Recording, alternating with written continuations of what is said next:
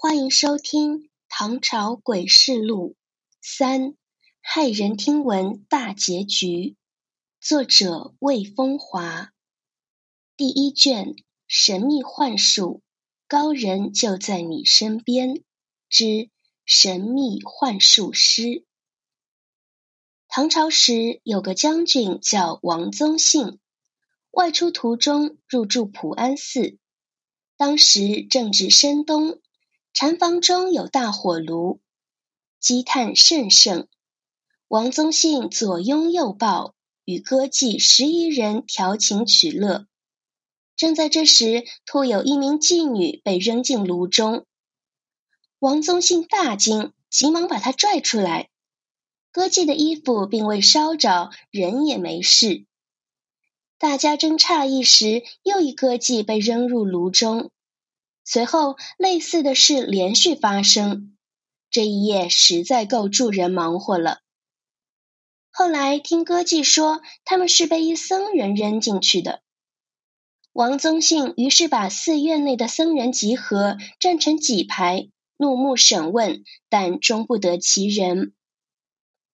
在唐代，类似上文的关于幻术师的故事有很多。下面要提到的也是一名精通幻术的僧人，但他最后暴露了身份，还断送了性命。义宗咸通年间，长安有位在街头表演的幻术师，每日背着行囊游于长安访取。他的行囊里装着很多器具，还有一个十来岁的小孩。表演时，他就用刀将孩子的头切下来，然后对观众说：“我可使此儿复活。”随即对着身首异处的小儿大喝一声，于是小儿慢慢站起，而脖子上并无伤痕。观众自然大意，该幻术师收入颇丰。然而有一天，他遇见麻烦了。在小儿身首异处后，他大喊了几声，小儿仍躺在那里。幻术师最开始怀疑自己哪里出了错，但后来似乎想起什么，对观众深鞠一躬，说：“我乍到京城，未来得及拜访高人，现在高人就在人群中，使用法力使我之小术不得成功。”还望高抬贵手，我当拜君为师。说罢，幻术师再次大喝一声，小儿仍没站起来。正在这时，巡街的官差来了，见有小儿身首异处，认定幻术师杀人，欲押其见官。幻术师没解释，而是说：“众人围在这里，我想逃也难。”但我还有艺术，请你们看一下。我表演完了再抓我不迟。幻术师从行囊中掏出一个盒子，又从盒中取出一颗瓜子，随后用刀划开自己的臂膀，将瓜子埋进肉里。很快，在臂膀的血肉模糊处结出一只甜瓜。此时，幻术师再次对人群说：“我不想杀人。”我再次拜求，望人群中的那位高手放我一马，叫我那小儿复活，实为大幸。说完，幻术师第三次大喝一声，小儿还是没站起来。于是幻术师怒了，冷笑道：“看来杀人已不可免。”说罢，随手抽刀，把自己臂膀上的甜瓜砍落。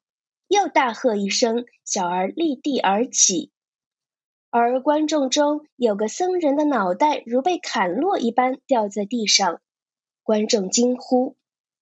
幻术师看也不看，将进行幻术表演用的器具与那小儿装进行囊，背在背上，仰面对着天空吹了一口气，出现一道如彩链般的通天光柱。幻术师顺着那柱子往空中爬去，在官差和观众瞠目结舌的注视下，幻术师爬了一丈多高，身影消失不见。咸通中有幻术者，不知其姓名，与房曲为戏。妾一小儿，年十岁以来，有刀截下头，卧于地上，以头安置之，遂起前，云：“活此儿子。”众尽与之，乃叱一声，其儿便走起。明日又如此，聚人千万，钱多后，视而不起。其人乃谢柱看人云：“某乍到金国，未获参拜所，有高手在此，至此小数不行，且望纵之。某当拜为师傅。”言讫，斥其小儿不起。俄有循吏执之，言如杀人，须不公府。其人曰：“千万人中，某固难逃窜。然某更有艺术，请且观之，救法亦不晚。”乃于一函内取一瓜子，以刀划开壁上，现瓜子于其中。又设法起其儿子，无效。思须录其臂，以生一小甜瓜子在壁上。乃曰：“某不欲杀人，愿高手放思小儿起，实为幸矣。”复斥之不信，其人皆叹曰：“不免杀人也。”以刀削其甜瓜落，喝一声，小儿乃起如故。众中有一僧头虚然坠地。乃收拾戏具，并小儿入布囊中，结于背上，仰面吐气一道，如匹练上冲空中，忽引手攀援而上，丈余而没，碎尸所在。其僧竟伸手异处焉。中朝故事，这位街头幻术师是真正的高手。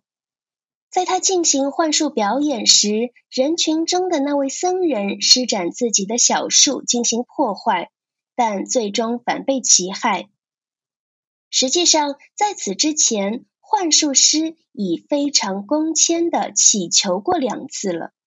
可僧人不识趣，以为自己的本领比幻术师厉害，没想到后者玩了把狠的。当他在臂膀上变出那只甜瓜时，僧人死亡的命运已无可挽回。